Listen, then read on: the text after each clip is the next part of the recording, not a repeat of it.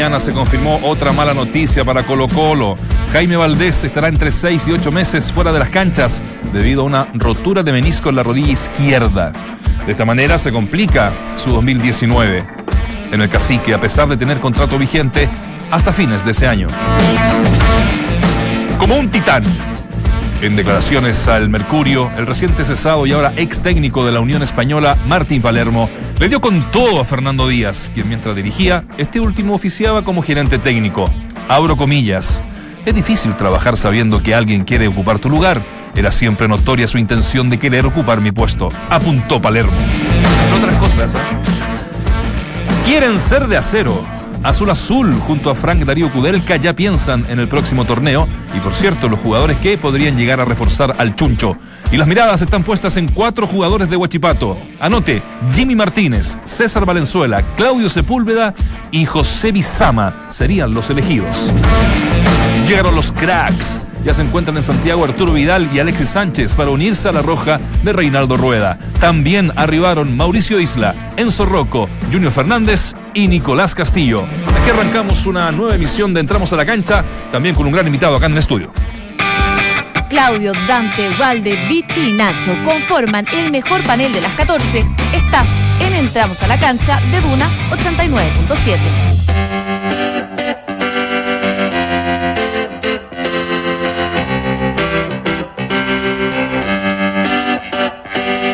There you go again with your first world problems. When you're living is easy. Messing up your mind, the daily grind. Gotta leave it all behind. Driving everybody crazy.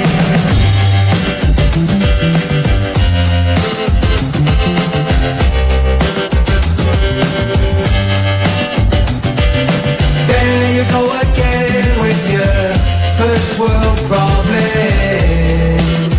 When you're living is easy. Messing up your mind, the daily grind. Gotta leave it all behind. Driving everybody crazy. I'm an early riser. Wake up, let the sun go to my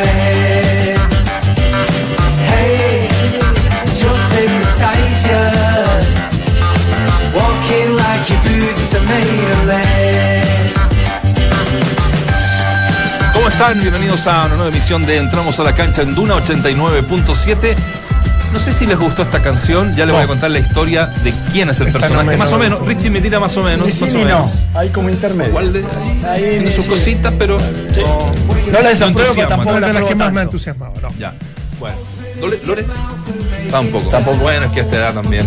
Media media genio, eso sí, cuidado. Guillermo, no, Palmera Pizarro y nada más, ¿no? Sí, La generación millennial no le Mi compadre tampoco. No, es que los, los mercados están medio Bueno, inestables. está mala la cosa. Eh, Ian Brown se llama este muchacho que fue, y parece que fue, porque ya con este nuevo disco que está lanzando el 2018, eh, podría decir que fue la voz de, de Stone Roses, que fue una banda que inspiró, adivinen a quién. ¿A quién? a Oasis.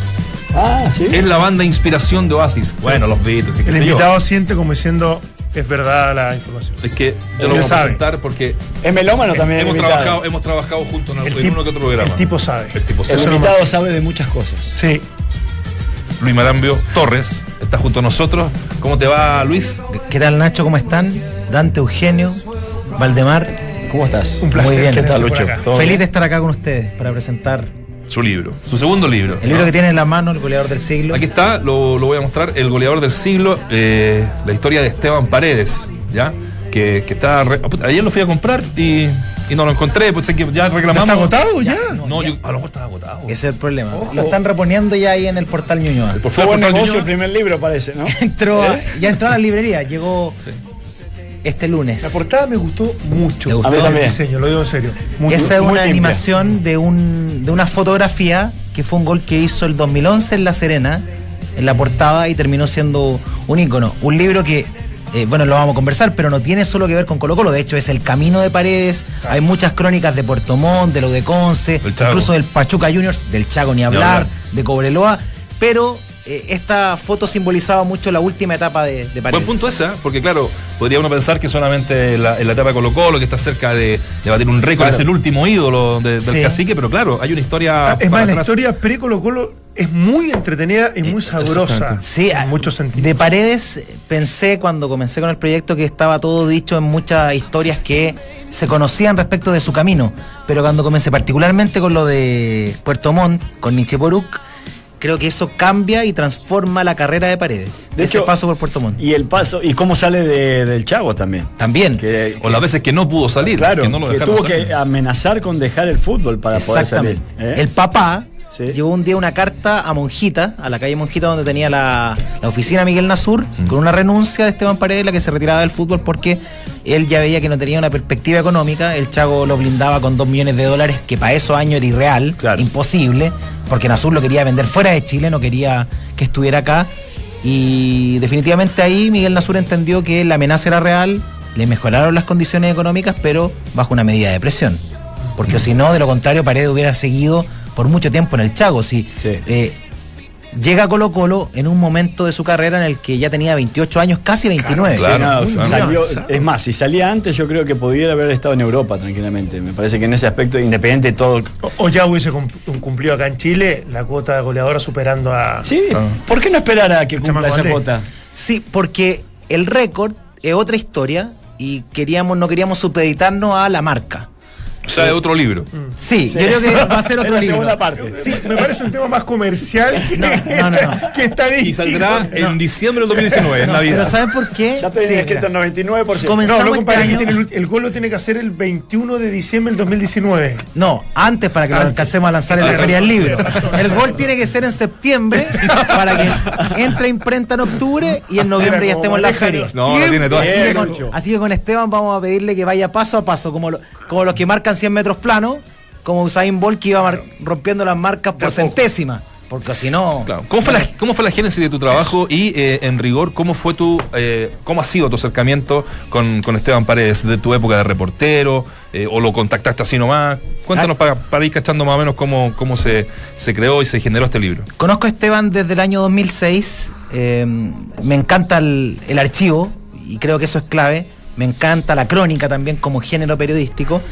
Y sentía que había que dejar un legado, perpetuar el nombre de Esteban Paredes por toda su historia, vinculada esencialmente al fútbol, porque es un jugador que con 38 años sigue vigente. Y esa era la gracia de lanzar este año el libro, y no como una biografía, porque una biografía es cuando él se retire. Hacer un libro de un jugador vigente nos parecía un desafío, porque él sigue jugando y no se trata de una reconstrucción de su vida, sino que de su carrera de 18 años. Eh, tenía la decisión con muchos goles inéditos que había visto en el archivo de Canal 13 y este verano, eh, con un amigo, Benjamín Cantín, que es periodista, muy colocolino, fue el último envión, porque él me decía, hay que escribir el libro, tienes que escribir el libro, y yo todavía no tenía la decisión de cuándo. Y justo esa tarde estábamos con nuestra familia en Maitencillo y hace un gol pared de la Unión Española, que es un golazo que le hace al Mono Sánchez en Santa Laura, Sí. que fue el gol 203, que engancha y la Ah, mete al ángulo. me acuerdo. Sí, sí, sí. Bueno, y cuando hace ese gol paredes, yo digo no. Es el momento y comencé en ese momento ya definitivamente a organizar todo el material, a contactar a la gente que estaba pendiente y el libro se eh, construye con 60 personajes que cuentan la historia de Paredes a través de 90 crónicas. Y esto, esto, esta decisión desde el gol que te inspira ya definitivamente a hacerlo, ¿lo habías conversando con Esteban Paredes? O sea, no, o sea, no. él de respetaba tu momento. Sí, y de hecho, como les digo, este libro, Goleador del Siglo, no es una biografía y por lo tanto no estaba supeditado a que a Esteban le pareciera o no. De hecho, les voy a contar algo. Habla la familia, habla Esteban, pero quien menos habla es Esteban, porque la gracia de este libro es que el propio Paredes se ha enterado y se ha acordado de cosas de su carrera que cuentan otros. Porque eh, ustedes fueron futbolistas y les debe pasar que muchas veces tienen recuerdos que son confusos. Que dicen, yo hice este Sí. gol en tal partido, yo pa- y resulta que fue en otro partido. Y no son amigos confuso, yo de la fecha, de, goles, no. de, de episodios. Y además que, evidentemente, el protagonista va a querer acomodar la historia a su recuerdo. Exacto. Y en este caso, que otras personas lo cuenten era el desafío. Lo cuenta la familia, lo cuentan amigos y lo cuentan no tan amigos también, que veían de pared en el fútbol. Y creo que el consenso que existía, en que existe, sin ser una apología, es que Esteban siempre tuvo muy buena relac- relación transversalmente. O sea, cuando él era joven, ya amenazaba a los dirigentes que él no iba a cobrar su sueldo si al utilero, al Becher, le decía él allá en el Chaco Morning, no cobraba, siendo que él no era uno de los sueldos más altos. Y esa historia se repiten con otras personas en Colo Colo. Cuando entrenaba, no sé, con la sub-15 de, de Lucho Mena, él se sometía al entrenamiento como una pretemporada. Y estaba con los jugadores jóvenes como si él fuera uno más de ellos. Se integraba de esa manera. Hay pequeñas historias que revelan al personaje. Estamos conversando con Luis Marambio Torres y el lanzamiento de este goleador del siglo, eh, un libro que, por supuesto, eh, justo ahora en, en época de Navidad va a ser muy, pero muy bien recibido. Ahí nos vas a contar dónde están en, en todas las librerías, que están todas. Sí. No, preguntarte, Lucho, si después de haber escrito este libro, eh, conoces más, imagino, de Paredes. eh, eh, ¿Y qué fue lo que te terminó por llamar la atención de lo que era Paredes antes de, de escribir este libro y lo que hoy por hoy te formaste como opinión? me quedo con la persona, va a sonar a lugar común, pero tenía una visión de, la distancia que tiene un periodista con un futbolista, del respeto recíproco, pero muchas veces sin ahondar en la otra dimensión, que es la personal, que es el esfuerzo, que es lo que dejan de lado por ser jugadores profesionales, que es lo que él tiene que sacrificarse para llegar a ser un futbolista de alto rendimiento. La persona, Paredes, me sorprende mucho cómo lo quieren tanto en el entorno los compa- ex compañeros de la UDECONCE, Bocellur sentía una admiración por Esteban Paredes que me sorprendió. Arturo Vidal siente una admiración por Esteban Paredes como referente. Porque cu- ¿no? Claro, cuando él era mayor, ya era un referente, cómo se portaba con los más jóvenes. La relación que él tiene, por ejemplo, con Fernando Manríquez, con Washington Torres, a quienes ayuda en su etapa en el Chago. Raúl Palacio era mucho más experimentado que Esteban. De hecho, Esteban era un niño cuando jugaba. Y Raúl Palacio de alguna forma se emparenta con él en la relación. Porque ya Paredes tenía 23 años en el Chago, 22 cuando vuelve el 2003 con Clavito Godoy, después del paso por Puerto Montt, y ya parecía un referente del equipo. Por su calidad deportiva, claramente, no por el sueldo, porque era Sí. un sueldo de juvenil todavía. Y por personalidad también. Ser más allá de la capacidad de futbolística o deportiva, cuando un tipo tiene un carácter distinto, me parece que va, va disminuyendo la brecha de, de edad, digamos, y de trayectoria. Eh, Te, te hago un paréntesis. En el día del lanzamiento, él, él anuncia, Sí. se lo iba a preguntar, Sí. ¿no? Pregúntaselo tú que eres periodísticamente la vas, la no, vas no, a no, no, no. desarrollar Por favor, de mejor manera. No, por favor, por favor. Si tú sabías o no que. Sí. Dale, Dante. Eso era. Dale, Dante, va muy, muy bien. ¿Y Dante. muy bien? Ahora, muy bien. Sin, sin alargarse, vamos. Sin alargarse. Es difícil es. para mí, difícil para mí. No, ¿Sabías que iba a anunciar que se retiraba en diciembre No, no idea. 2019? No Ya. tenía idea. Eh, fue una sorpresa. Yo siento que todos asumíamos, era una inferencia, que se iba a retirar Paredes en algún momento, que ya era la última etapa, pero él lo formaliza ese día y creo que también tiene que ver con la emotividad que significó para él y su familia el lanzamiento del libro. Esteban, este no es una biografía, insisto, no es que Esteban se acerque a mí y me diga hagamos un libro. Es una decisión personal y yo decido cuáles son los que necesita la raíz. Claro, ahí está. no, y un es el camino. Con- pero con- además el camino que decido a través de Crónica, porque Esteban, hay, también hay sombra en este libro. Te iba a preguntar por eso Eh, también. también hay sombra, pero Obvio. siempre circunscrito a lo deportivo. Errores que él cometió como futbolista, en el Chago Morning particularmente. Y él cuando recibe el primer ejemplar, que fue algo simbólico que quisimos hacer con la editorial Trayecto, junto a Felipe Briones y Andrés González, fue llegar a la concentración ante el partido con Audax cuando hace el gol 210. Llego al Hotel Atón de Vitacura, le paso el libro y Esteban antes que le pasara el libro me dice, hay que verlo cómo está para ver si sale. No, el libro ya sale, o sea, no necesitaba su aprobación. Claro. Pero él cuando lo ve, poco reticente y ya con el paso de los días empieza a mandar mensajes que estaba realmente sorprendido. Algo reticente. O sea, eh, O sea, en un momento, claro. no, no, no, por eso digo, yo sé que no es biografía y no, no tenías que indagar. Yo creo que hay desde- dudas. Desde, su. Él toma el libro y dice, ¿qué dice la gente de mí? No sé. ¿Y hasta qué época de Paredes llega esto? Ahora pues, alcanza al, al despido de Guede y toda esa parte. sí. Eh, esa esa Llegamos al prensa. 200, gol 209. Queda ahí. La historia se va a seguir escribiendo. Claro. Perfecto. Como una serie de Netflix, cuando quedan inconclusa. Acá, Segunda temporada. Buscando rápidamente, eh, veo el gol fantasma. Oh, el gol fantasma me encanta. Me encanta porque esa historia para Esteban tiene mucho valor. Cuando eh, hay un tema reglamentario que la NFP le quita un gol. ¿Se acuerdan de ese Sí. partido con Cobresal? Claro. ¿Por qué? Porque Ivo Basay incluyó a Joan Muñoz, que no estaba correctamente inscrito. Joan Muñoz ni siquiera jugó, estuvo en la banca. La decisión la toman con. eh, son dos resoluciones de la NFP, ¿ya? Y, pero más que Paredes hoy día tuviera 211 goles legalmente en la cancha, Por eso te lo preguntaba, porque él ¿se se, alejó. No se contabilizan. Ah. Ya, esa es la situación, pero para Esteban más importante que eso es que él se demoró mucho en llegar al gol 100 por Colo Colo. en cualquier competencia. Él lo, había log- lo hubiese logrado en Jalisco, en esos goles que le hace a Atlas por la Copa Libertadores, que era un, un- un gol perfecto, 100 goles por Colo Colo, y no lo lograba, y no lo lograba. Y les puedo contar una historia. Jaime Valdés tiene una marca, que es Cacique. Sí. Cacique Sí. le había hecho una polera del gol 100. Durante cuatro partidos la llevó Esteban. Y ya en un momento dice no la llevo más porque... Buffarini. La deja en la casa y es el gol. y la dejó y van a... En esa, bueno, hay una historia que cuenta Felipe Flores. Con Felipe Flores fueron compañeros en, en Cobreloa el 2007 y ahí se juntaban a jugar póker junto a, a Bocellur, eh, a Fernando Meneses. eh, No, No, no, no, ese. bueno, en esa época, cuando llegan al estadio el día que llega el gol 100, empiezan a recordar en el bus, con la misma cumbia que escuchaban en esa época en Cobreloa, cómo se transformó Calama, que entre el 2007 y el 2012, que es cuando hace el gol, no, 2014, 2014, cuando ya hace el gol Esteban, ¿Ya? en siete años cómo se había transformado la ciudad. Ah, claro. Y llegan ese día y Esteban lo primero que le dice a Felipe, hoy día hago el gol porque no traje la polera. Y fue así. Dicho- y hecho. Que, es, es que en el fútbol, bueno, la vida pasa, pasa siempre.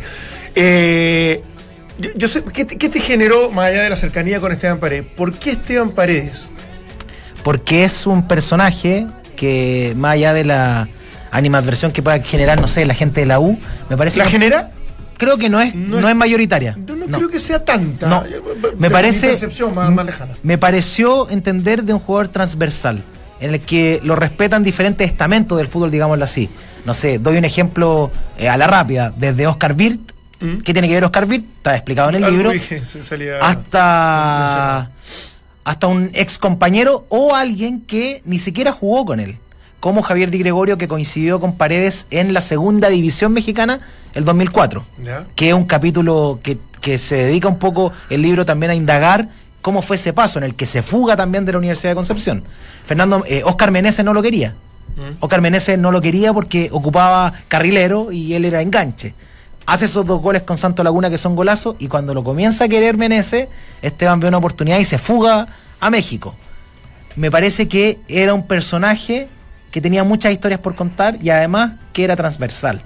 En la portada todo lo vinculaba a Colo Colo, pero es un personaje que tiene mucho más. Claro, tiene mucha historia con el fútbol chileno. Con el fútbol chileno, sí. Claro, no, no, no, no De solamente hecho, en, en un de, sí. de los últimos jugadores, eh, que, que eso lo hace especial también. Pues yo recuerdo una vez Pinilla, no hace mucho tiempo atrás, dijo, bueno, un gol en Europa vale mucho más que varios goles en, eh, en Chile. Eh, y quizá él forja gran parte de su carrera, Paredes, eh, en el medio local. Y marca la diferencia que marca eh, por haber permanecido también en este medio y no haber tenido quizá la posibilidad de haber salido tanto tiempo fuera de- de- de- del fútbol eh, nacional. Entonces, cosa que es muy difícil hoy en día para un jugador de sus condiciones, porque se van muy rápido y, y transitan muy poco en la liga local. Entonces, me parece que esa es una característica que incluso lo marca él, aparte de sus condiciones futbolísticas. marca además esa impotencia por saber que tiene un potencial y no puede salir. Si se fuga a México, cuando está lo de Conce, porque se fuga, de hecho está contado ahí en el libro cómo Oscar Meneses se entera cuando llegan al entrenamiento y dice, ¿dónde está Paredes? Me acaba de llamar Lucho Faúndez, le dice Mario Rodríguez a Oscar Meneses que va en un avión rumbo a Ciudad de México. No podían entender porque Esteban veía una opción en México. A Chipre también se fuga. Cuando sale esta opción de Chipre con Rodrigo Golver, consiguen esta opción, llega allá y termina devolviéndose. Se escapó Esteban Paredes de, de Chipre. Dejó su maleta, su PlayStation, todo lo dejó allá porque ya no aguantaba más, sabía que las condiciones no eran las que le habían eh, ofrecido y estaban los dirigentes del club en el hotel y él termina fugándose. Esa historia también está en el libro, pero. Eh, eh, complementada con pequeñas historias también inéditas. De, de México también es una especie de fuga cuando se viene a Colo Colo, cuando habla de razones más personales del por qué, pero termina siendo una decisión como bastante... Es potente, ¿sabes por qué, Dante? Porque cuando se va de Colo Colo se va mal, no lo quería Leonidas Vial. Leonidas Vial dice, no vamos a pagar en ese momento eh, 800 mil dólares por un jugador de 31 años. Resulta que Esteban Paredes vuelve a Colo Colo con 33 y Colo Colo tiene que pagar un millón y medio de dólares. Sí. ¿Lo recuerdan? Cuando Sí. lo pide Tapia, es él o nadie. En ese momento Querétaro compra el pase al Atlante en 2 millones de dólares. tenía un buen contrato en México Esteban. Me imagino. Esteban resigna una buena parte de su sueldo en México por venir a Colo Colo en esa primera etapa, que luego creo que la compensa con creces con las renovaciones de contrato que él tiene Sí, en Colo Colo. Pero no sé si fuga, pero sí limita mucho su bienestar económico por volver. Y lo limita porque quizás para él era una revancha. Piensa que cuando se va de Colo Colo, Colo Colo queda eliminado con la 11 semifinales y él se va con un título de Colo Colo. Y ya tenía una especie de aura de potencial ídolo del equipo. Lo quería la gente, tenía solo un título. Ese fue el regreso cuando eh, la, La conferencia 30. pone la 30, ¿no? Claro. Y Claro, creo que la que 30 era- ya consolida el... Exacto. Claro. La relación. La Que, que igual inteligente eso, porque primero se juega mucho porque se pone la 30 para No, obtener la 30. tremendo. Eh, y una vez logrado el objetivo, yo me, me acuerdo que le pregunté, le digo, ahora te va a poner la 31 y dijo, no. Ya está. O sea, Ya está. supo retirarse no, a tiempo. no abusemos de, No. la, de la situación. Exactamente, y bueno, pasó a jugar con la, con la 7, ¿no? Que está Con- con la siete, Sí, claro. con la Sí. 7. Con- su relación con la selección, es muy potente. Eh, él debuta el 2006 con Nelson Acosta. Hay mucha historia respecto de esa primera convocatoria. Paradójicamente, como esta historia es circular, lo más probable es que ahora se retire Esteban claro. con Reinaldo Rueda dirigiendo a Chile. El primer partido de Esteban Paredes por la selección fue en agosto del 2006, un amistoso en el Nacional, 1 a 1 con Colombia, de Reinaldo Rueda. No. Eh, siempre estas Buena, historias buena. son muy singulares. Eh, después la etapa de Bielsa, que es clave, Bielsa le enseña a moverse en la cancha, lo reconoce Mm. ¿Quién lo Esteban. reconoce? Ya lo dice, sí. Eh, Sí, están descritos los diálogos por gente del cuerpo técnico de la selección que hace en Irono en esa Copa Quirín, que son clave. Son tres días para Esteban, pero realmente provechosos porque Bielsa le hablaba incluso en el bus. Le conversaba en los trayectos desde Osaka a tal lugar hasta Tokio. Le, le conversaba en los trayectos del bus de diferentes movimientos. Ahí Paredes se transforma, quizás formalmente, en un centro delantero. Si cuando lo llama Bielsa a la selección, Paredes estaba en el Chago. El primer semestre del 2009. ¿Ah, sí? Estaba en Santiago Morning todavía. No me acuerdo de eso. Y lo transforma en esa época quizás en un centro delantero o en otra cosa que era un enganche o un media punta. Pero no era el 10 clásico ya. Para nada. Y esa es la otra etapa de la selección. Y lo otro tiene que ver con eh, San Paoli. San Paoli no tiene una buena relación con Esteban Paredes, de hecho lo llama solo de emergencia, no lo, que, no lo quería llevar por convicción a Brasil, lo llama por emergencia a última instancia, lo sube al, bu- al avión a Brasil, y esta diferencia nace cuando está en México Esteban. Lo llama a San Paoli cuando él está en la U y le ofrece venir a Colo Colo, a Universidad de Chile, porque sabía que había salido mal de Colo Colo, que lo habían Sí, tratado mal claro. los dueños, y él Vio una cree- oportunidad ahí de. ¿Cree San Paoli que con un jugador como él, la U, ese muy buen equipo de la U 2012, podía ir a pelear la Libertadores? con un jugador como Paredes. Y Paredes le dice que no, que le agradecía, pero que él tenía convicciones más fuertes que tenían que ver con este arraigo con Colo Colo. Y ahí se quiebra esta relación con San Paoli. Si San Paoli nunca tuvo la convicción de tener a Paredes. Y para terminar, el gran dolor en el fútbol de Esteban Paredes es no haber sumado minutos en Brasil. Él interpreta que en el partido con Holanda, cuando Chile está 0 a 0 y necesita ganar para ser líder del grupo, en Sao Paulo, en Itaquera, y no entra. Y entra Pinilla. Y ahí dice Paredes, es su gran frustración en el fútbol. Porque él pensó que esos minutos le iban a permitir estar en dos mundiales y no por darse el gusto de estar en dos mundiales, sino porque él se sentía en condiciones físicas Claro. y futbolísticas de jugar y ser un aporte. Cuando San Paoli lo va a buscar a Paredes, que ahí me quieren meter un poquito, eh, ¿ya Rivarola no estaba jugando?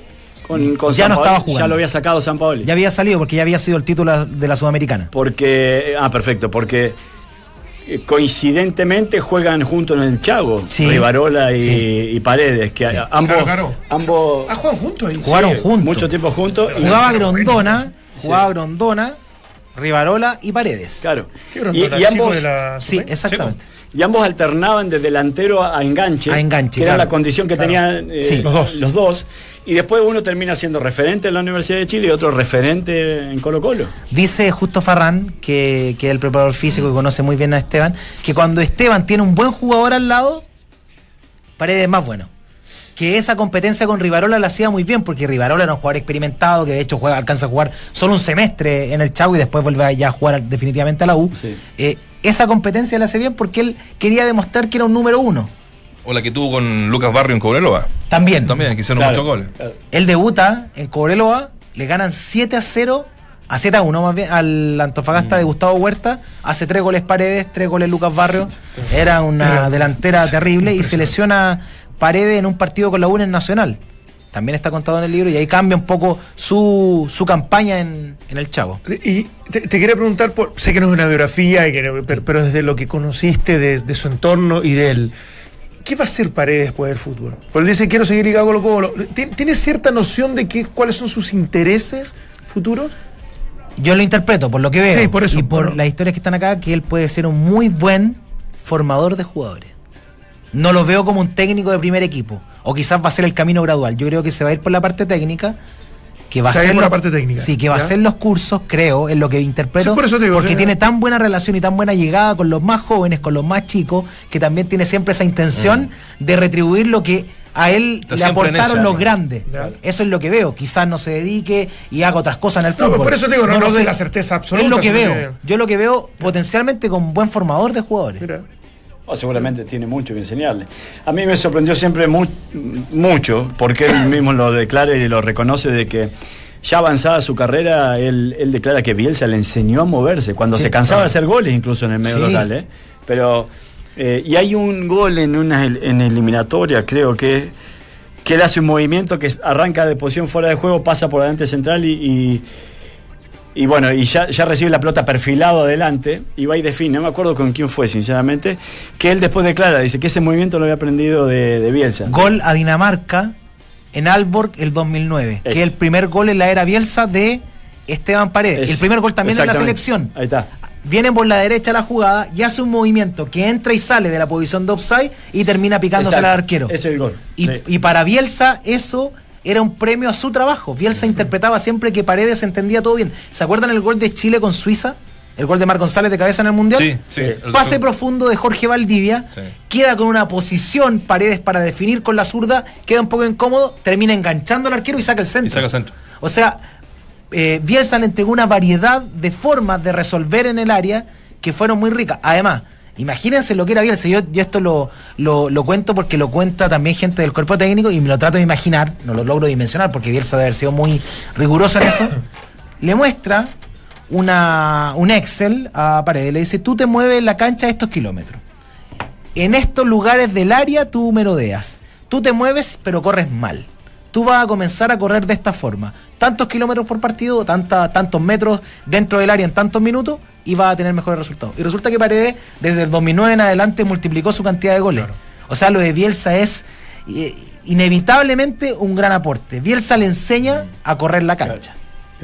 Qué extraordinario. Qué bueno, ¿eh? No, me encantó. Bueno, me por encantó. eso Yo, yo he que- teni- yo he tenido mis diferencias con Paredes, en general, de, de- de muchas cosas, pero si hay algo que rescato es su calidad como jugador.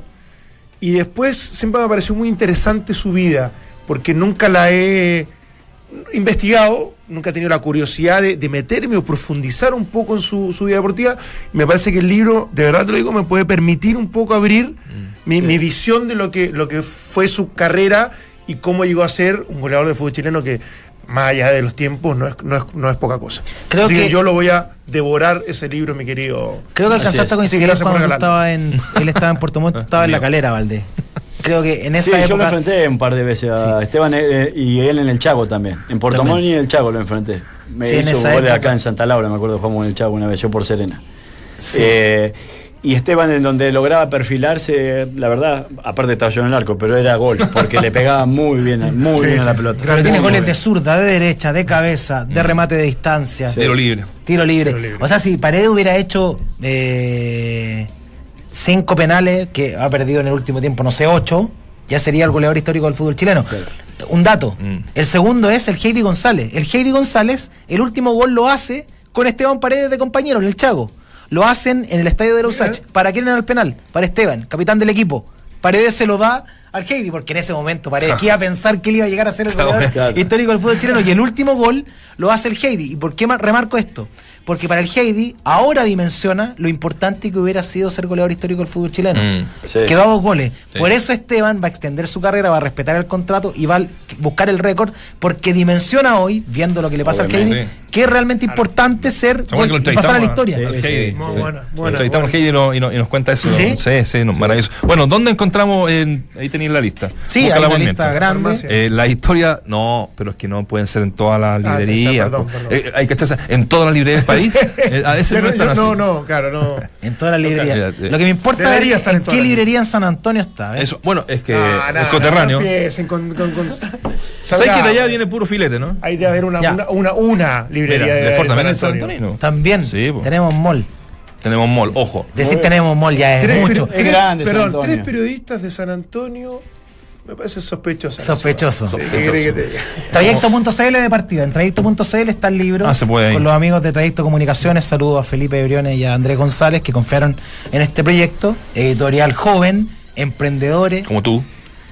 Como. En la que leo, Feria Chilena del Libro, la Ah. librería francesa, Yer Plus, Busca Libre, Antártica, para que la vaya a buscar de nuevo. Lolita, Lo- Lolita de Pancho Muat. Pan- Pancho Sí, Muat, sí, sí. sí, sí. Tienda Alba, Linio, Librería Zarepta, Travel Club, Mega Libros y en trayecto.cl y evidentemente ante la Navidad se tiene que multiplicar esto y, Y lo vamos a ver en el estadio seguramente, pues ahí donde la, También, la tía, donde la tía Magali. La tía Magali. Sí. ¿no? Ah, sí, sí. Quienes vayan al sector océano el monumental no pueden Claro. Y si no, te pueden consultar a qué Instagram. Marambini. Ah, el sabe, Marambini. soy italiano. Bien. es que ¿Ha ido al sí, puerto? ¿Ha ido al puerto, no? Sí, estuve el fin Sí. de semana. Fui, Sí. fui a dejar a mi sobrina y volví a ver la final Ya. de Copa Yo Libertadores. no voy hace tiempo. ¿Tienes, ¿Tienes uno dedicado especialmente para ti? Te- dediqué uno. Bueno, el libro No, está no, dedicado. no, No, pero, de pero pared de a ti. Esteban para ti. No. ¿No? ¿No, se lo pediste? No. Está uno para Nicolás Salvador, que es mi hijo. Y para mis papás. Muy bien, muy bien. Así que- Cortito, ¿está lo de los televisores?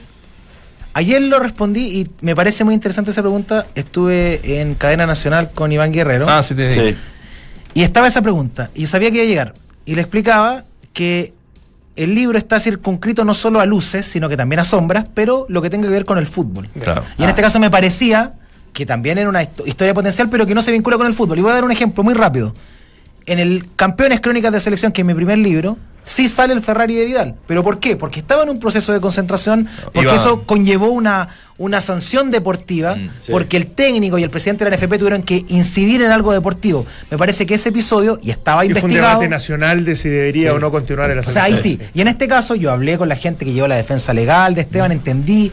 Él asumió que fue un error, se amplificó mucho más porque era una figura pública. Claro. No es que le haya robado televisores, sino que alguien le ofrece televisores de ocasión. Eh, hay otro jugador de Colo Colo involucrado, pero al final todo se cargó Obvio. con Esteban Paredes. Exacto. De hecho, no fue Esteban Paredes el que hace el vínculo, pero eso da lo No, mismo a esta altura, porque ya quedó esa historia. Pero para efectos del libro no tenía incidencia en su carrera. Bueno, Perfecto. Un 90 libro, crónicas un que- libro de 20 pulgadas, el que. no, Que reconstruye a través de 90 crónicas 18 años de carrera. Felicitaciones. Felicitaciones. Oiga, lo Lucho. felicitamos de verdad, Gran extraordinario. Gran, gran, gran periodista de la Gran Universidad periodista. de Chile, San Antonino además, así que allá viene puro filete, como lo decía yo. Ah, pa, me gustó. Sí, excepto, bueno, pero. No, todos. Todos. Han mejorado con la nueva generación. Juanito era Sí. también nuestro También colega. Juanito era Han ido de menos a más. ADN. Sí, San Antonio. San Antonio. Ahí Somos de San Antonio. Somos, somos todos San Antonio. ¿Son todos de Curicó o de San Antonio? Sí, claro. No, de Curicó son- ¿no? No quedó nadie ni en Curicó ni en San Antonio. Están todos acá. Nuestro querido. 7 millones de curicanos y 20 millones de San Felicitaciones, ¿no? Eh, Increíble. La gente de verdad te, está aprendida eh, con el libro, ya lo saben, ahí están todas las librerías del país. En rigor, en todas las librerías del país lo puedes eh, encontrar para. Es un buen regalo y un buen material también transversal, ¿ah? Sí, porque Sí, lo, para lo la- que tú decías. a la gente que le gusta a el que le fútbol, gusta que le y las historias. Muy Así bien. que, Napo, su casa cuando quiera. Muchas gracias, ha sido un placer compartir con ustedes, como siempre, y nada, gracias, que le vaya muy bien. Vamos a esperar ansiosos el tercer libro. Grande Luchito. Vamos a ver cómo anda. Tiene que. Felicitaciones. La historia de Muchas Palma. gracias. ¿Podría ser la historia de Claudio Palma? Algo Una, así. gran- una gran historia. Ahí está. Mira, Ojo. ya le dejamos la idea, Ojo. por lo menos. Pero ahí no le voy a decir a Palma que es una biografía porque va a cortar el 50%, así que va a ser una crónica. No, aparte que- No, no, Desde afuera. Ustedes cuentan la en historia de Palma. su Nosotros- autorreferencia absoluta. Hasta, va a tener La historia no 27.000 horas. contada de Tiene Claudio que Palma. ser no contada, tiene que ser no Si le contada. tiene hasta nombre, le tiene hasta nombre, ¿verdad? Desde la cabina. Desde la Desde la cabina. Sí. Y no me voy solo. Son los dos Y solos. no me voy en la solo. bajada, Y no me voy solo. no- me voy solo. Sí. Lucho, un agrado, un, Gracias, un abrazo. Eh, vamos a hacer la y mañanas tristes. Hoy le contaba que nosotros, cortito, cortito, cortito, con, con Lucho nos conocemos hace rato eh, y hacíamos programita, ¿te acordás? Y ahí, Sí, en claro, y lo, y lo pasábamos bien. Pues tú era el comentarista de libros. po. Sí, pues ya Era, era, comentar era nuestro libros. comentarista de libros. Sí. Yo no sé si tuviste en ese episodio que transmitimos en vivo desde el piso 19 una situación que no la puedo contar al aire después te la Ah, recuerdo. Sexo en vivo. No, Sí. no estuve. ¿No estaba ahí? estuve, no. Ah, eso no tiene nada malo decirlo. No, la contaste hoy mientras Sí, almorzamos, no, Sí, ¿no? pero, pero con micrófono. pues. 021 ya está, esas cosas pasan. Bueno, en el edificio Los Frentes saluda a la pareja. que- Bueno, vamos a la pausa y regresamos. Bueno. Ah, la pensión. Toda Grande, Luchito. Toda la razón. Gracias, Richie. Es tiempo de renovar y personalizar tus espacios con el especial Pisos y Pinturas de Easy. Encuentra todo lo que necesitas para hacer esos pequeños grandes cambios en tu hogar. El mejor lugar del mundo. Solo en tiendas y en easy.cl. Easy. Vivamos mejor. Ahora sí, pausa y regresamos con más. Entramos a la cancha en Duna. Desde hoy hasta el sábado se realizará el Panamericano de Esquí Náutico. Este tendrá lugar en la Laguna Los Morros, en San Bernardo. Y ahora el fútbol, recordemos que el próximo sábado se jugará la final de vuelta de la Copa Chile en la cisterna. El duelo entre árabes e itálicos está programado para las 17 horas. En la ida ganó Palestino por un gol a cero.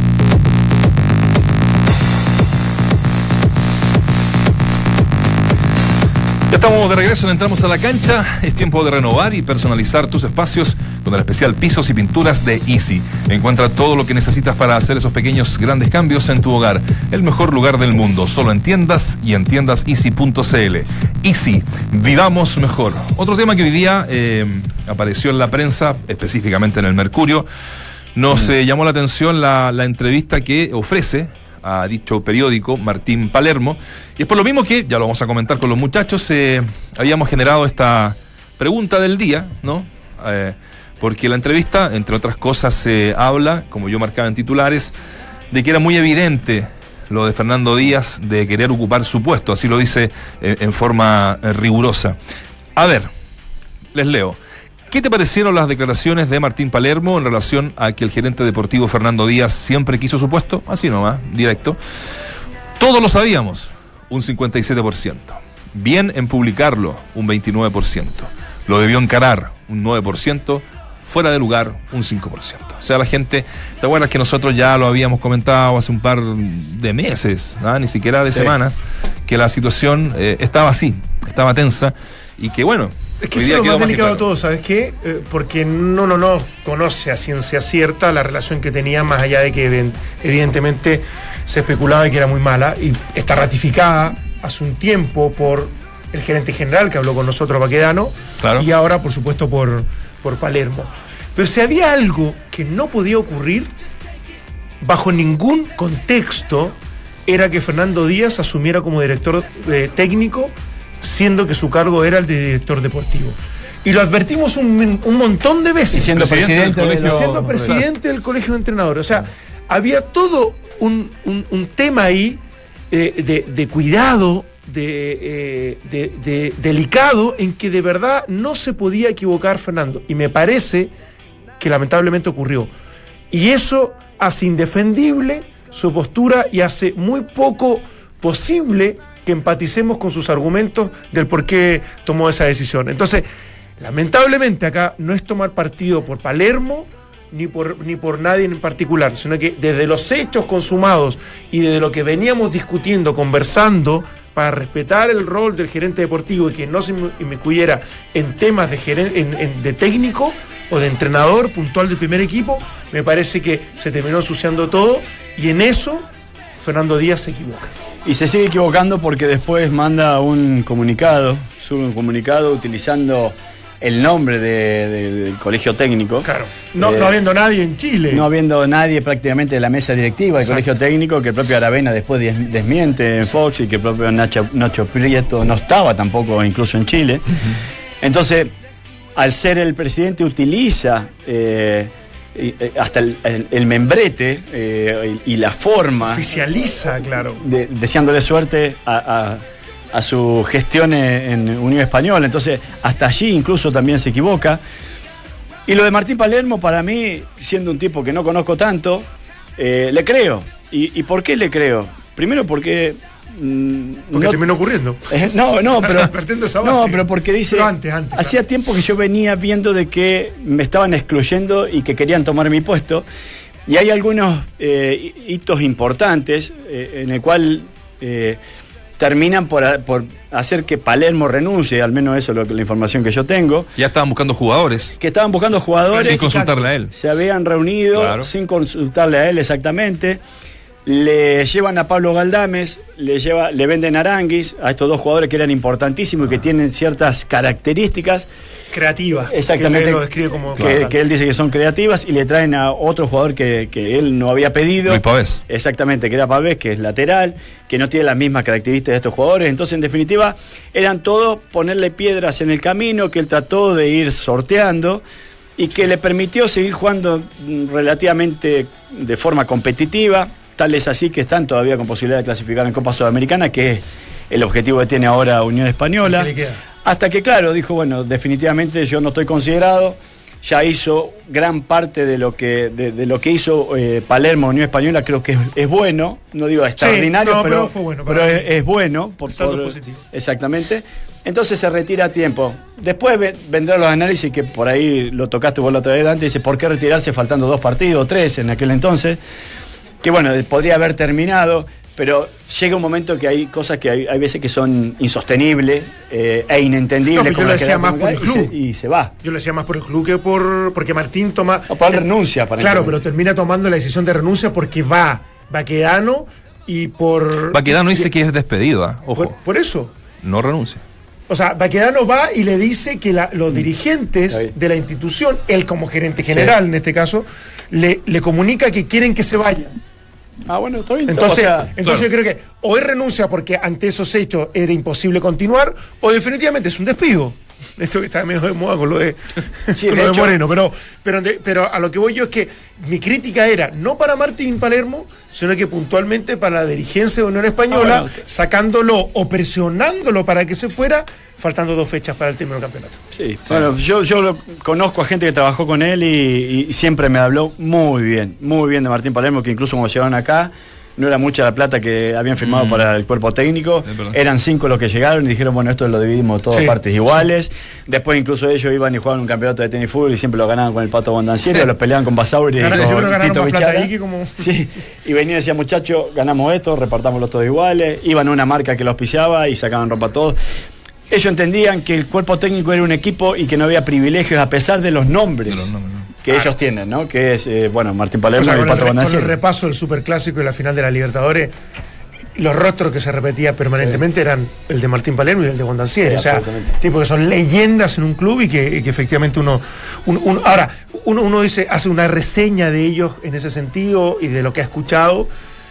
Ins- Insisto, yo por lo menos no de un afán de defenderlo porque no lo conozco personalmente, más allá que compartí un par de veces con él, sino que de verdad me dolió mucho de alguien que como Fernando Díaz, que siempre ha estado conversando con nosotros, que ha estado muy dispuesto para venir incluso al programa, que cada vez que lo hemos solicitado ha, ha- ha- ha podido dialogar con nosotros. Lo llamamos hoy día y no. Pero, pero me parece que no se puede dejar pasar esta situación y que definitivamente, eh, después de todo lo que hemos conversado, él se termina equivocando en un club que ha hecho cosas que están, que, que rayan en, en- en- en lo complejo desde, desde lo moral. Y en eso me parece que hay que tener mucho más cuidado, que hay que ser y parecer, y en ese sentido me parece que Unión Española no, no lo Sí. ha hecho. Yo estuve en ese, en, en ese partido cuando, cuando ocurre esto tras la conferencia y él, se- uno va leyendo, ¿no? ¿Cierto? Un poco la- las palabras. Él empieza a hacer un recorrido de los logros que tuvo la Unión Española desde su llegada. De Martín. Martín Palermo, Sí, sí, claro. Y, y- y prácticamente tuvo todos los años clasificado a la, Sí, a la Unión en, sí, en sí, Copas sí. Internacionales y ahora está ahí, digamos, a un, a un punto, ¿no? La, la pelea con Colo Colo y, con Huachipato. Entonces, también, y bueno, y es- y eso que marcabas tú, Waldemar, eh, de, de la venta que hacen de, de Aranguis y, de, y de Galdames, ¿no? Eh, también lo puede, lo puede haber, obviamente, desde lo futbolístico eh, perjudicado y también para el ambiente de que se estaba tildando ya de un entrenador ratón, ¿ah? que, que un- Claro. ¿cierto? Y Como suma se dice Pinares chileno. también, que a Pinares también se lo Y suma la Pinares. Cuando estaba en plena Entonces, pelea de torneo. Encima no digamos. le traen lo que él pidió, Sí. lo, lo- lo que dice ahí en la-. Fue Después competitivo, podemos claro. profundizar en que si era más o menos ofensivo. y salió segundo. Sí, no sé, el tipo. Y esta campaña. Estoy, estoy de acuerdo. Así es nomás. Escuchas, entramos a la cancha. Escuchas al mejor panel de las 14, junto a Claudio Palma, Dante Poli, Waldemar Méndez, Claudio Borghi y Nacho Abarca. Uno venía contento, se bajó feliz del avión. El otro, más o menos nomás. Como metano. Alexis Sánchez y Arturo Vidal que están viviendo eh, distintas situaciones en sus clubes. Lo de Alexis lamentablemente ya todos lo sabemos, no, no es titular. Eh, más encima lo, lo criticaron por una, una foto. Con, Pues se estaba riendo en el estaba banco, riendo. en el banco. Yo lo vi, vi, ¿Lo cuando viste? justo lo enfocan y lo estaba con Mata. Con Mata, Sí, estaban comentando algo y se, se rieron. Claro. Bueno, bueno, son- son- no, si hubiera estado serio, hubieran dicho, viste que se ¿Viste? nota que está peleado con el entrenador. No, claro, que está con el tarro. Y, y Arturo Vidal, que bueno, ha tenido un, un renacer en el Barcelona, poco a poco se va, se va ganando un puesto. Están ya los dos acá en, en- en Chile. Eh, dijimos, en una de esas va a hablar Vidal, porque como bueno va a hablar Sí, sí, en la sí. conferencia de prensa, porque hay una relación de aquí al viernes de la NFP con la prensa, ¿no? El jueves habla Rueda, el viernes el partido, ¿eh? Bien, 20, 45 horas va a estar nuestro negrito Palma en los relatos. No 20, olviden. 45. 20, 45. Tempranito. Pero bueno, buen horario para la, para la televisión, por supuesto. Eh, Sí. Sí. Más que me imaginé que estoy. Pago un peso o dos para estar allá. es que ver es insustituible. Oye, pero bueno, ah, no habló Vidal, pero sí habló Óscar Opaso, que es Ah, su primera nominación, ¿no? Y, y de ahí eh, la relevancia de esta, de esta conferencia, porque no había estado en el proceso de, de ni siquiera en los microciclos. ¿eh? Así que escuchemos a El Torta. Creo que es más tema para usted, para la prensa, porque nosotros, como dijo Sea, eh, me sumo a las palabras, eh, más que recambio e integración, tratar de, de incorporarle nuevas caras a este a este equipo que, que por ahí está busca- buscando alternativas con, con otros jugadores, eh, ya sea jóvenes o, que- o de la misma, misma edad, perdón. Escuchas, entramos a la cancha. Era un jugador que tenía que estar, ¿no? Sí, Eh, sí. De, los, de los más regulares de, de Colo Colo, un tipo que por la banda marca diferencias. Vamos a ver ahora al nivel internacional, pero tenía que estar, ¿no? Sí. Yo, yo sí, yo lo- para- lo- sí. hace rato veníamos ni ni siquiera candidatándolo, porque No, yo creo que ha hecho méritos suficientes claro. como desde todo punto de vista, desde la posición, como incluso hasta el momento dijo, si hay alguien que aísla porque no venía con, no, lo habíamos visto con tanta continuidad y, no se había consolidado como titular en Turquía, eh, era Opaso. Desde el medio local, yo que soy súper reticente a que alguien de- desde acá de Chile pudiese quitarle el puesto a alguno afuera. Y me parece que él cumplía con ciertos requisitos para que eso ocurriera, pero me parece que va a tener opciones y cuando juegue estoy seguro que no va a defraudar, todo lo contrario. De hecho, en un momento hablamos de que si había un jugador del medio local que tenía un ritmo internacional era Opaso. Porque está Bueno, un la más lo- arriba. lo sí, está más arriba. Bueno, eh, partido entonces del viernes, el jueves habla el profesor Rueda, así que también vamos a estar a- atentos. Mañana también hay conferencia de, de dos jugadores. En una de esas ya mañana podría ser eh, Arturo Vidal, ¿no? Alexis no, no, no lo veo, no lo veo hablando mucho. No, O sea, no en esta pasada. sí, pero ojo, sumó dos partidos, tres partidos casi como. Dos partidos como titular. 15 minutos entre el último. No, no, pero, pero venía de dos partidos como titular, entonces eh, yo creo que tampoco está tan descartado ni, ni tan fuera del grupo ni de, ni de la órbita de Mourinho como se, se planteó en algún momento. No se ha consolidado, el equipo juega mal, menos mal que jugó solamente 15 minutos porque fue una humillación frente al Manchester City que me parece que le ganó de principio a fin y muy bien. Por lo tanto, es incómodo el momento, pero no lo veo tan, tan malo, tan dramático. Yo, yo me sigo sacando sombrero, la verdad, porque eh, uno piensa en qué momento este, por ahí va a flaquear, pero me sigo sacando sombrero por Arturo Vidal. Ah, Arturo Vidal ahora está lesionado a Coutinho, acaban de expulsar a Rakitic, tiene muchas posibilidades de, de jugar, está peleando una, una opción desde que llegó de ser titular eh, y venir y jugar. eh, bueno, quizás por su preparación no le va a afectar mucho, pero si arriesga una lesión o si arriesga algo que, que bueno, que le puede terminar afectando después en lo particular. Entonces, eh, sigue poniéndose a disposición de manera absoluta de la selección y bueno, lo grafica eso como persona también. ve- vendrá con esto de jugar solamente un partido, arreglo medio informal, capaz que no sea tan, tan A este le gusta jugar así hasta tan lo- oficial. hasta Le gusta estar en todo, pero yo creo que es un buen momento como para, aparte de, de ver a otros jugadores, él tenga cierto cuidado para, para esta etapa del Barcelona, que me parece que va a empezar a tener mucho más protagonismo. Yo pensé que en un momento iba a decir que no, que no venía. Y, y en cambio Alexis Sánchez para mí sí eh, le hace bien venir. Lo- Sí. Lo veo como que está un poco solo allá, como que está pasando un momento medio complicado. Sentirse querido. Eh, claro, venir y, y, este y, No, y la gente que reforzar ya- un poco, claro, su parte anímica es bueno. Y la gente que en Rancagua ya eh, agotó hace, no sé, hace una semana la entrada Sí, para ir a verlo a él, seguramente eso también es una, una super inyección. Sí. Oye, eh, volviendo a lo de Pajarito Valdés, en los titulares, exageramos un poco, exageré, eh, según una información que, que leí, pero eh, este es el informe médico oficial de Colo Colo. El jugador Jaime Valdés sufrió una rotura de menisco interno de su rodilla izquierda, que eso es lo que marcábamos también en los titulares, por lo que será sometido a una artroscopía Sí. de rodilla este próximo viernes en la clínica Metz. Se espera un tiempo de recuperación aproximado de dos meses a partir de la Dentro cirugía. de los plazos, aparte por, por la acumulación y desgaste que deben tener sus articulaciones. Son los meses de vacaciones en el fondo. Absolutamente, no, no- Sí, no. así Por eso que, digo, cuando claro. ahí me parecía que era mucho para esa lesión, salvo que en la intervención misma encuentren algo en el cartílago o algo Ah, claro. que, pueda, que pueda hacer lo más complejo, pero dos meses me parece suficiente para volver en plenitud. Bueno, la gente sigue votando con la pregunta del día. Ha sido una de las noticias que, que se marcan en esta jornada. ¿Qué te parecieron las declaraciones de Martín Palermo en relación a que el gerente deportivo Fernando Díaz siempre quiso su puesto? Es fuerte esa, es fuerte esa cuña, ¿eh? Sí. Encuentro yo. Bueno, la gente Es dice. fuerte, Sí, es cierto. Es, es durísimo. Es, es muy, es muy directa. Sí. Eh, y que rondaba. Sí. eh. Bueno, todos lo sabíamos, dice un 57%, bien en publicarlo un 29%, lo debió encarar un 10% y fuera de lugar un 4%. Oye, para no, no, no quede este tema un poquito en el aire, que se lo iba a preguntar hace un rato, pero se me, se me olvidó. Eh, también hay cierta responsabilidad de, de quienes dirigen el, el club, ¿no? O sea, de que él tome esta decisión. O sea, uno que le haya dicho, oye, lo que hemos comentado nosotros, ¿sabéis qué? Esto es súper feo, ¿no? ¿Cachai? Tú soy presidente además del colegio cuidemos técnico. las formas, Cuidemos pues. la forma, queda tampoco, no sé, pongamos, no sé. se había hablado de José Luis Sánchez, que está en la división inferior, ¿eh? Se- en el Matador, ¿se acuerdan? Sí, sí. Yo creo que por ahí a la mano, ¿no? O sea, y se, y- y se evitaba todo esto, Fernando Díaz, que, que está, quedó mal parado. O sea, Totalmente. total, muy mal parado. Totalmente. Aparte, pero no- aparte de que él queda mal parado por todo lo que mencionaba Dante, por lo que hablaba vos recién, Nacho, él queda mal parado delante del plantel. Ahora, en estos dos partidos, eh, un plantel que le había negado ya el acceso a vestuarios por otros problemas anteriores. Ahora él tiene que entrar, obviamente es el entrenador. Claro. Eh, independiente que por ahí es difícil que un jugador le diga, mira, yo con vos no juego.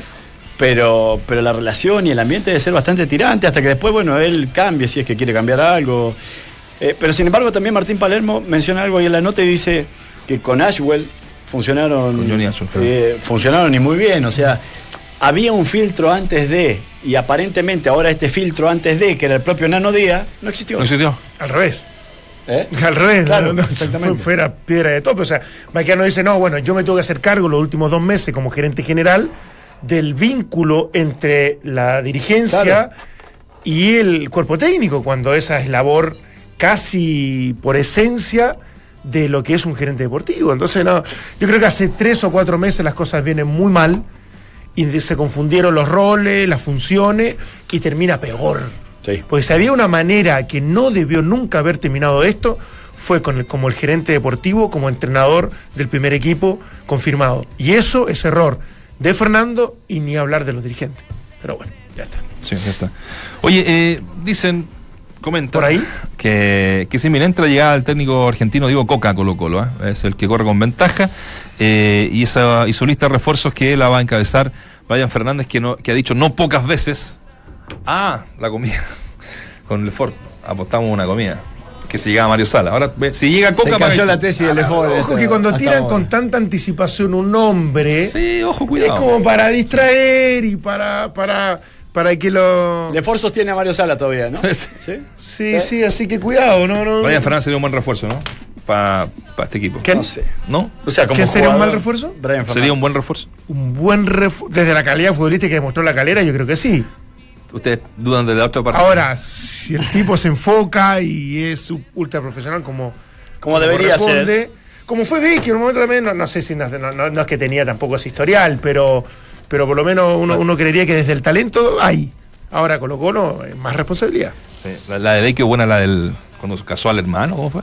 No, no, No, mató mató, a a, la- a alguien y a iba la abuela. También, y, y- después salió pidiendo disculpas. iba a un matrimonio. No sé, acá de los episodios entre Vecchio, Soteldo, entre. Mira, acá al menos nosotros no, no mentimos. No, Acá No, no, no. Puede haber reprimendas, pero decimos la verdad.